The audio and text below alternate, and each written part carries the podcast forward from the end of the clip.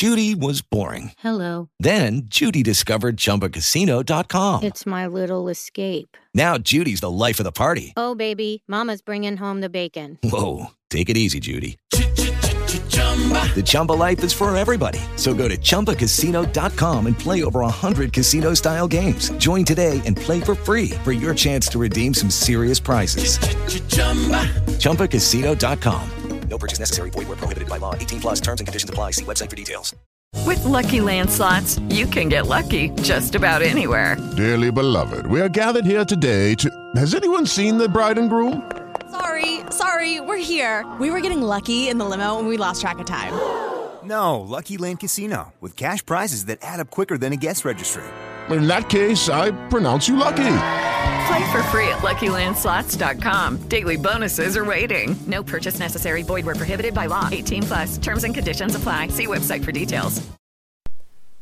Bueno, pues muy buenísimas noches. Mirar, este es un podcast, no va muy largo, que me han pedido y es relativo a los genéricos versus la marca comercial. Eh, como muchos sabréis, yo he estado 20 años trabajando en una multinacional americana, controlando lo que son los ensayos clínicos, monitorizando el trabajo que se hace y entre ellos, por supuesto, los genéricos. ¿Qué se le pide a un genérico? A un medicamento genérico, realmente lo que se le pide es que se comporte de manera bioequivalente, es decir, igual en el organismo que se comporta el medicamento que está comercializado. ¿Cuál es la diferencia?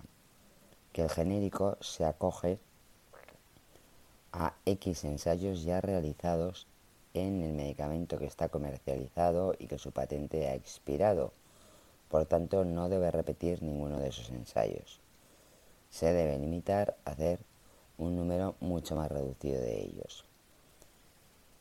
¿Qué podemos encontrar en este caso? Bueno, vamos a ver que, por ejemplo, hay medicamentos como son los aerosoles, que son prácticamente, vamos, son muy difíciles de adquirir el genérico con la calidad que tiene la marca comercial. Y lo siento por quien esto no le siente bien. Pero eso es más complicado. Vamos a encontrar también medicamentos muy tontos, como el paracetamol. Os habréis fijado muchas veces que hay paracetamoles de un gramo, que con todas mis disculpas, no hay cristiano quien se lo trague. Eh, solución sencillísima. Cuchara sopera, se machaca la pastilla con una cucharada de café, se pone agua, un poco de sacarina o azúcar y hacia adentro. Jamás se parte por la mitad porque normalmente la rotura de esta pastilla es áspera y esto hace que nos pueda hacer daño cuando la estamos tragando. Eh, tenemos genéricos en ese sentido mucho más conseguidos donde la cubierta de lo que es el comprimido resbala y por tanto pasa mucho mejor.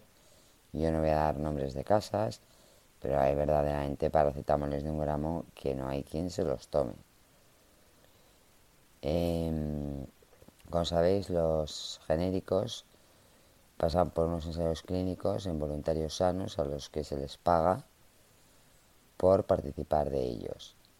Bueno, aquí entra una parte de ciencia y también entra una parte de las manías de cada uno.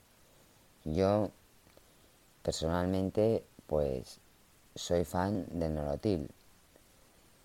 Eh, podéis presentarme el, el metamizol que queráis. No me resulta igual. Exactamente lo mismo con el naproxen o el antalgin. Es lo mismo, uno lleva lactosa y el otro no para mí no tiene nada que ver con el genérico conseguido como es el naproxeno. Si hablamos de un paracetamol o si hablamos de un ibuprofeno, bueno, pues ahí sí que yo no pongo pegas, ¿no?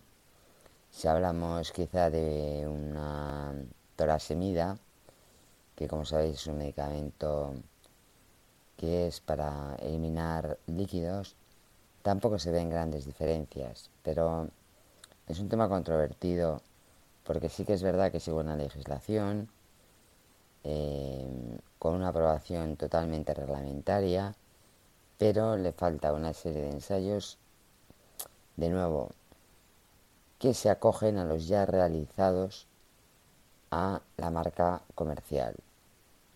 A partir de aquí, contra gustos hay colores y dentro de los genéricos, pues también los hay mejores y peores, ya no por la efectividad, sino quizá por la forma de administración, ¿eh? pues porque sean más grandes, porque sean más duros, porque se traen mejor o peor, etcétera, etcétera. Y con esto yo creo que, es un poco ¿no? la, la clave fundamental. Legales, por supuesto. De acuerdo a la normativa, por supuesto. Preferencias en ciertos fármacos, también las entiendo perfectamente, porque yo soy la primera que en ciertos fármacos prefiero su marca comercial que el propio genérico. Pues muchísimas gracias y espero que esto os haya aclarado un poquito eh, si tuvierais alguna duda. De nuevo, porque lo que sí que es verdad es que cumplen rigurosamente con la ley. Un besazo. Y perdonadme, solo una última aclaración. Em, como he dicho, los ensayos en fase 1 se hacen siempre en voluntarios sanos. Por tanto, todas aquellas enfermedades oncológicas, eh, SIDA, em, u otro tipo de enfermedades lo suficientemente serias, nunca llevarán la fase 1 en voluntarios sanos porque no se puede tratar con este tipo de fármacos a los voluntarios sanos. Esto es lo mismo que el placebo que existía antiguamente. Sabéis que el proceder del placebo es muy importante. Hay muchísima gente que con una tila se sugestiona y el poder de esa tila natural es superior al de cualquier benzodiazepina. A día de hoy no está autorizado bajo ningún concepto el uso de un fármaco placebo frente a una enfermedad que nos pone en peligro la vida, es decir, una enfermedad que no sea crónica, como puede ser, de nuevo, cualquier tipo de cáncer, como puede ser una demencia, como puede ser una enfermedad psiquiátrica, no es ético y no podemos dejarlo a manos de un placebo. Y con esto sí que creo que he dado las dos últimas pinceladas que hacían falta. Un millón de gracias. Un besazo.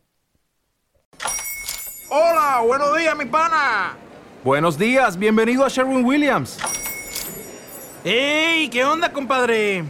¿Qué onda? Ya tengo lista la pintura que ordenaste en el ProPlus app. Con más de 6.000 representantes en nuestras tiendas listos para atenderte en tu idioma y beneficios para contratistas que encontrarás en aliadopro.com. En Sherwin Williams somos el aliado del PRO.